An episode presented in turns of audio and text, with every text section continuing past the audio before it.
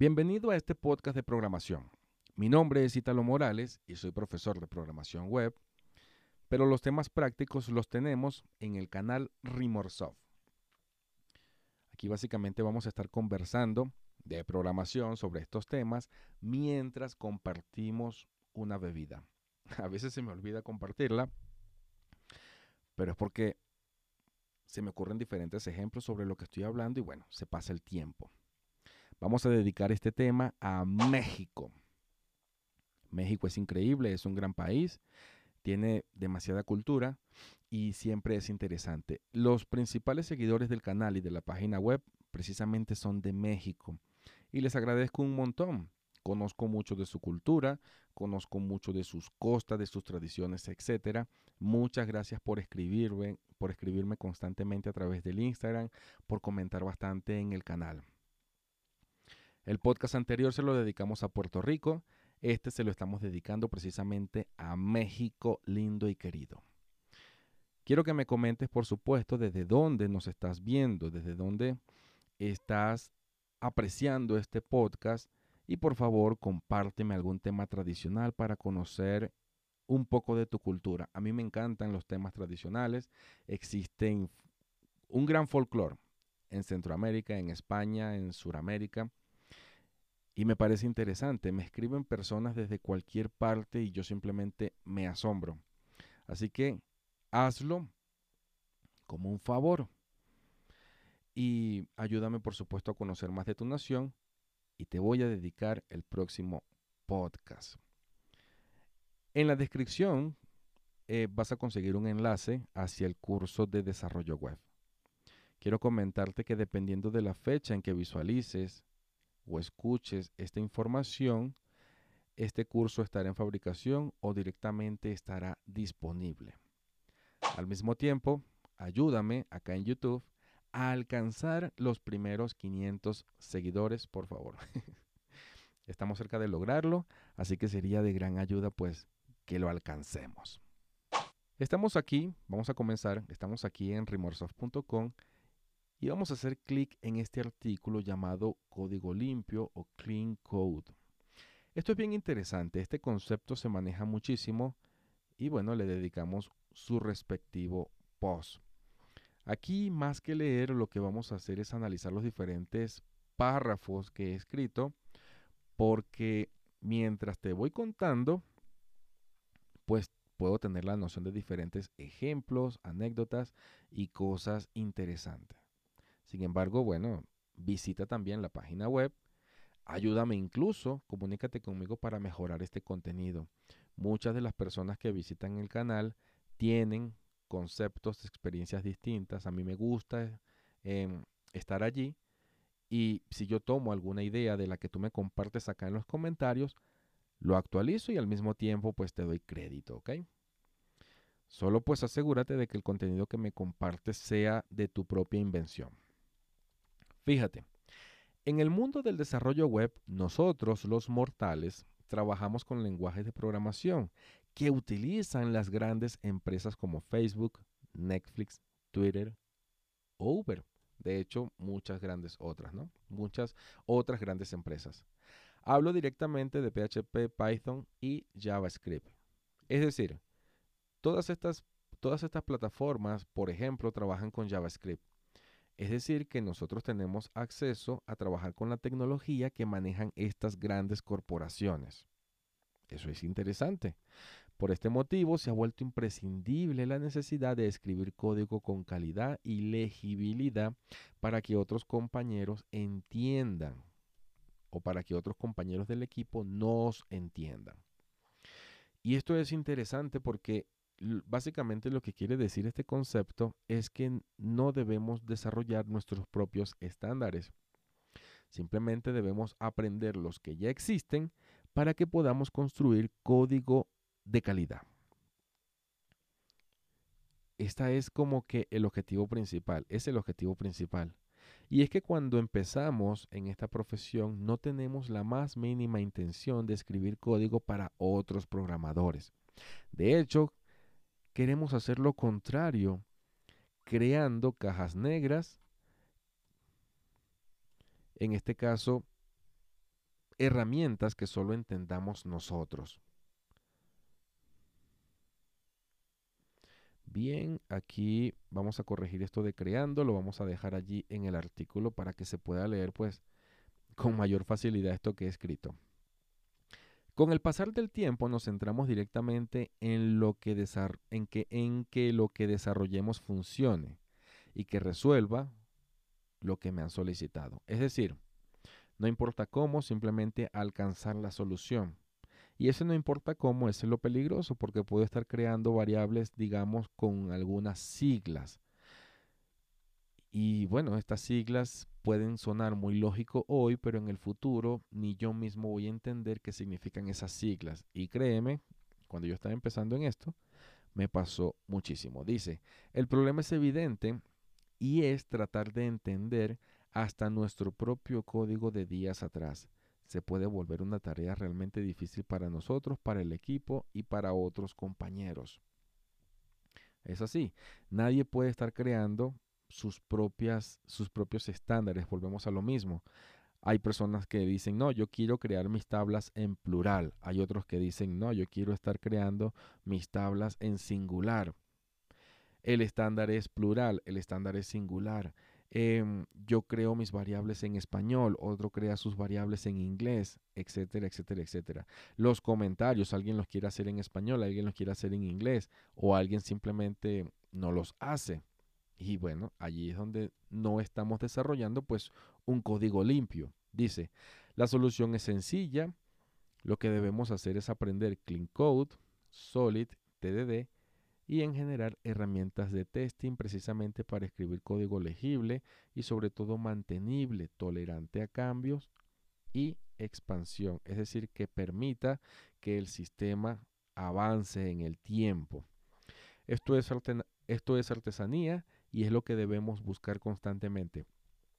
Aquí voy a hacer una pausa porque ¿qué significa código limpio en realidad? Este concepto aplica en cualquier área. Por ejemplo, si nosotros hablamos de un herrero, el herrero existe el, el, que trabaja bien y el que trabaja mal, el que trabaja con estética y el que trabaja realmente horrible, con no código, pero sí con un resultado bastante sucio. Lo mismo sucede en la carpintería. Probablemente en probablemente sepas que cuando tú unes un elemento con otro, hablando de carpintería, tienes que utilizar un pegamento. El pegamento blanco, que también se le llama cola, que se le llama pega blanca y puede tener cualquier otro nombre, ¿no? Bueno, el carpintero que no toma en cuenta el desarrollo o la fabricación con estética, con profesionalismo, echa bastante, pega las maderas, clava o coloca tornillo pero no limpia ese residuo de pegamento. El resultado final es algo de verdad bastante asqueroso que se ve mal al momento de entregar ese proyecto al cliente. Y así funciona cualquier área. Cuando hablamos de artesanía nos referimos al arte, arte o técnica, proceso artístico donde se elaboran productos profesionales con la mano. Bueno, básicamente hace referencia a que nosotros también podemos convertirnos en artesanos del código, básicamente porque con nuestras manos estamos en constante creación. Y esto, por supuesto, lo necesitamos hacer con bastante profesionalismo. Código limpio es eso, es ser profesional en lo que estamos desarrollando, que el código no sea sucio como los trabajos que te he mencionado. Imagina que tú mandas a reparar tu celular y que quien te lo repara no usa guantes. Se toma un café, tiene las manos empegostadas, toma el teléfono, te lo entrega. Cuando tú lo tocas, ¿qué sientes? Eso, bueno, si lo llevamos a esa área, no es código limpio. Eso no es un trabajo entregado con profesionalismo. Y el ejemplo aplica perfectamente. Necesitamos, por supuesto, entender que estamos construyendo las cosas con profesionalismo, con higiene, de manera pulcra. Ya lo vamos a aclarar un poco más. Y fíjate, veamos en este punto la accesibilidad.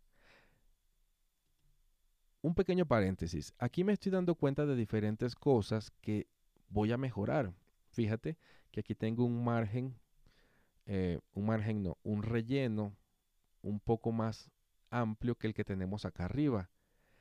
Que el título se está pegando pues a, a este elemento, en este caso un subtítulo. Esto es interesante, esta práctica además de analizar y darle una revisión adicional al contenido como tal, pues también me ayuda a evaluar cómo ir mejorando cada uno de estos puntos, cómo refactorizar. Ya lo voy a colocar como tarea y espero que en los siguientes posts pueda escribir o pueda colocar de una mejor manera la información. Continuemos con accesibilidad. Los lenguajes de programación para crear sistemas web presentan grandes fortalezas y debilidades. Todo radica en que permiten hacer cosas impresionantes para bien y para mal. Y también lo mencioné en Twitter, por, supuesto. Aquí tenemos un, un post donde lo estoy comentando. Y esto es interesante porque hacemos referencia a la accesibilidad. ¿Qué significa accesibilidad? Básicamente que tiene posibilidad de acceso, que es sencillo que yo lo pueda tocar. Esto, si lo llevamos a otra área, imaginemos la música. Para una persona de bajos recursos, ¿qué, es más fácil? Aprender a rapear o aprender a tocar el piano. Creo que es evidente y eso, eso hace referencia a la accesibilidad. Para esta persona es más accesible el rap que, por ejemplo, otro género musical. Incursionar en el rock le va a costar porque de repente si le gusta la batería, eso cuesta. Si le gusta una guitarra eléctrica, eso cuesta. En cambio, si vamos a rapear, si vamos a crear versos, simplemente necesitamos la habilidad de escribir rimas y hacer el, el big box, ya sabes, con la boca, etc. Me encanta el rap, eh, pero, pero me parece que el ejemplo es, es importante y, y eso es lo que debemos hacer, ¿no? Entender este concepto de accesibilidad. Es decir, vamos a leer primero acá. Los lenguajes de programación para crear sistemas web presentan grandes fortalezas y debilidades, y esto hace referencia a que su gran fortaleza es la accesibilidad y al mismo tiempo es su gran debilidad, porque estamos hablando de que una persona novata sin conocimientos arquitectónicos o de diseño está accediendo a un lenguaje de programación y está creando soluciones. Esta solución muy probablemente va a tener malas prácticas, ya lo vamos a aclarar. La pregunta que te hago es, cuando empezaste con PHP, digamos, en forma de pregunta, ¿cuándo empezaste con PHP? Digamos que tú respondes 2000. Ok, ¿en qué fecha creaste tu primer componente? Sabes, este componente que se puede reutilizar en diferentes sistemas. Seguramente pasaron años. Vamos con JavaScript.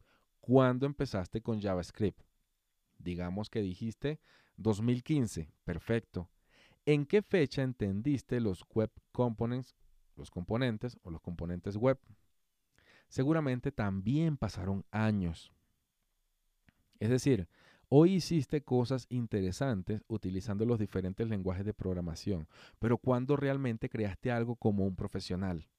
Bueno, existe un margen, existe un tiempo, y seguramente en ese tiempo estuviste desarrollando diferentes soluciones con malas prácticas. Fíjate lo que dice acá. Con esto quiero dar a entender lo siguiente, todos tuvimos acceso a un hola mundo y a otras creaciones desde estos lenguajes sin conocer nada más que ello. Esto es posibilidad de acceso o accesibilidad. Por eso empezamos con malas prácticas, cajas negras y código que solo entendemos nosotros en un tiempo finito. Y en un principio, ¿a quién le interesa conocerlas si los proyectos funcionan? Bueno, ahí comienzan los problemas. Es decir, no importa cuántos if tengan mis métodos. If, else, else, else, else, else, else. Fin. No importa porque el sistema está funcionando. Eso es lo que nos interesa cuando nosotros estamos empezando. Digamos que allí comienzan los problemas y bueno, forma parte de nuestra etapa de aprendizaje pero con el tiempo vamos entendiendo diferentes prácticas para hacer mejor las cosas. Por eso, y creo que lo menciono más adelante, el senior o el programador avanzado se forma cuando pasan varios años. Necesita de mucha experiencia, de leer mucho código, de mucho consejo, de mucha asesoría, etcétera. Precisamente porque el tiempo le da a entender cómo puede ser mejor las cosas. La experiencia en términos sencillos. La, principal ventaja de estas tecnologías y a su vez la mayor debilidad es la versatilidad. Digamos que esto es una forma de, de decir el concepto anterior con palabras más sencillas para que se entienda mucho mejor, porque fíjate, esa gran versatilidad ha derivado en mala fama y malas prácticas que se han ido extendiendo en la comunidad y PHP sabe de qué hablo. PHP es malo. Depende. Laravel es genial. Está escrito en PHP. Pero cuando yo empecé hice demasiadas cosas extrañas utilizando este lenguaje. Así que cuando yo empecé con la programación, pues contribuí a la mala fama del lenguaje. Pero en este caso debería generarse la mala fama hacia mí como profesional.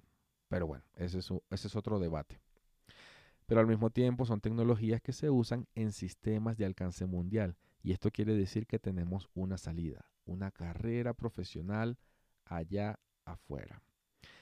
¿Qué quiero decir con esto? Que la tecnología existe, que las buenas prácticas existen y que nosotros simplemente debemos tener la intención de estar en constante conocimiento y evolución. Aquí hay algo importante. Un proyecto se abandona cuando ya no lo podemos mantener. Y llegamos a este punto cuando el costo de mantenimiento supera a la inversión. El mantenimiento siempre será mucho más alto que la inversión inicial porque involucra entender el código, alterarlo e incluir testing en cada función o promover y promover o subir a producción las modificaciones. Fíjate que necesitamos como que entender bastante bien lo que se quiere decir. ¿Qué es el mantenimiento? Bueno, primero entender el código. Y si el código está con malas prácticas, no lo vamos a entender. Por ende, es muy difícil alterarlo, modificarlo, incorporar nuevas soluciones, etc.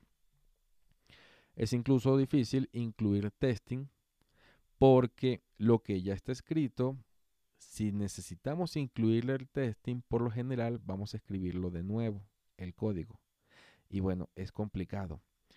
Y eso es en esencia lo que necesitamos entender respecto al mantenimiento. Es decir, un código bien escrito permite, por supuesto, la evolución. Yo sinceramente te invito a que revises esto para que lo entiendas mucho mejor.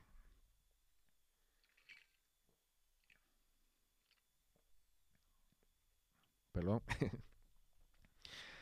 ok. Fíjate. Quiero mostrarte dos cositas adicionales porque no nada más se trata de código limpio. Es decir, ¿cómo logramos el código limpio? Bueno, ya te voy a dar diferentes consejos, pero también existen otras cosas que debemos saber como el Solid, quien nos permite crear piezas de código realmente intuitivas precisamente para que nos vaya mejor en el mantenimiento. Siempre vamos a hacer referencia al mantenimiento. Debemos aprender otra cosa que es TDD, es escribir código de calidad. Es quien nos ayuda precisamente a prevenir la deuda técnica y al mismo tiempo nos garantiza que el código anterior no se esté viendo afectado con el código actual. Esto es imprescindible, o sea, ya te voy a mostrar los diferentes pasos para tener un código limpio, pero también tenemos que aprender estas tecnologías. Por eso el senior se forma con el tiempo y de hecho aquí está la frase, dice, parece que son muchos conceptos, pero son unos pocos que iremos aprendiendo con el tiempo. Por eso se menciona con mucha frecuencia que un senior se forma con el tiempo. Recuerda que yo le llamo senior, pero es para hablar de lo que se maneja en Internet diferentes empresas tienen diferentes nombres para los cargos avanzados, ¿ok? Y bueno, aquí está el concepto de Código limpio, básicamente hablamos que es un término que usamos precisamente para hacer referencia al resultado final deseado. De hecho, saqué el código escrito con la intención de que lo puedas entender tú en el futuro y otros compañeros. Entender un código de otro programador es difícil. Hay que hacer definitivamente un esfuerzo extra para lograrlo. Si este código está escrito con mucha calidad, bueno, el esfuerzo será mejor. Pero hablando de esfuerzo extra, fíjate, yo diría que es mejor aplicar este esfuerzo en la etapa inicial creando soluciones legibles que se puedan mantener con éxito en el futuro. Es decir, utilicemos todo el esfuerzo posible en el primer día para que en el futuro todo sea mucho más fácil. No hagamos hoy todo el proyecto de la manera más fácil porque precisamente el esfuerzo lo vamos a tener que implementar en el futuro. Y aquí están los diferentes consejos. Dice, como programador necesitamos conocer esencialmente lo siguiente. 1. Escribe correctamente los nombres de funciones, variables, clases, métodos, incluso de carpetas y cualquier otra cosa como los parámetros. Mantén el estándar haz que todo el mundo se ponga de acuerdo, por favor comenta, etc. 2. Mejora cada código que te topes. Revisa y edita con la intención de mejorar todo aquello que veas de una manera consciente. Es decir, si tú entras para alterar una función y ves algo que necesita mejora, mejóralo en ese momento. No le coloques el comentario to do. Simplemente dedícale en ese momento a tu función, a tu implementación, mejora y eso por supuesto hará que con el tiempo tengamos un sistema mucho mejor. Haz que sea simple, crea lo que necesitas y no lo que podrías necesitar. Y esta frase es brutal porque yo me identifico muchísimo con esto. De hecho, la escribo desde el corazón básicamente porque cuando tú comienzas, tú intentas desarrollar técnicas, piezas que sirvan para lo que necesitas en ese momento y para los mil casos en el futuro y no es necesario. Yo me acuerdo que yo cuando generaba em, un método de consulta base de datos, yo quería que ese método funcionara para cualquier tipo de consultas y me generaba grandes métodos y ese método terminaba utilizándose para una sola cosa. Entonces yo preparaba este método para que respondiera a 10 casos posibles, pero resulta que nunca llegábamos ni a dos casos posibles. Entonces no perdamos tiempo, haz que sea simple y nada más. No te repitas en cualquier sentido, es decir, no repitas carpetas, no repitas código, no repitas datos, no repitas nada más. Fíjate que aquí voy a poner una coma y aquí voy a eliminar esta palabra de código. Es interesante, yo a nivel de contenido también estoy haciendo eh, refactorización, es un ejemplo y es lo que necesitamos, e, es lo que necesito mostrarte. Es decir, si yo veo estas fallas, las corrijo y vuelvo a grabar, pues no te estaría dando el ejemplo real, ¿de acuerdo? Y eso es básicamente lo que, lo que quiero que veas. Esta práctica me está sirviendo para entender qué es lo que debo mejorar lo mejoro y se cumple, por supuesto, el concepto de tener incluso em, la teoría aplicada ya en este caso a nivel de contenido. Fíjate que aquí hago mención de los datos y esto es indispensable. Cuando nosotros estamos empezando, generalmente no sabemos diseñar correctamente una base de datos y duplicamos información de manera innecesaria. He visto sistemas donde repiten por completo un perfil entero. Y cuando tú revisas cuántas personas tengo registradas, dice 3 millones, pero es porque tienes muchas personas registradas, o mejor dicho, muchas personas duplicadas. Imagina este caso, se registra un cliente, cuando el cliente va a renovar, existen ahora dos clientes. Cuando el cliente va a afiliar o va a conectar a su familia, existen entonces muchas personas con el mismo nombre. Esto es una manera de estar duplicando constantemente la información y cuando revisas en realidad no existen grandes millones de datos, sino que existen simplemente 3.000 personas reales registradas. Es un ejemplo para que entiendas pues cómo debemos estar trabajando. comenta. Laravel simplemente es un ejemplo a seguir. Todo está tan hermosamente comentado que simplemente debemos aprender de ello. Crea testing y haz que sean pequeños y entendibles. A veces el testing es la mejor herramienta de documentación de un proyecto. Eso es una gran verdad. Haz que tus testings sean bastante explícitos, que digan por sí solo lo que quieres lograr. Recuerda que el clean code es algo que existe en todas las profesiones, quitando por supuesto la palabra code, la palabra código.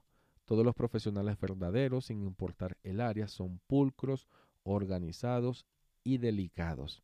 Entonces, si lo llevamos a otra área, nosotros entendemos básicamente la importancia de ello. Imagina a una secretaria con un escritorio desordenado. Que cuando tú llegues a una recepción tú veas un desastre. Bueno, allí no existe profesionalismo. Lo mismo sucedería si nosotros entregamos un código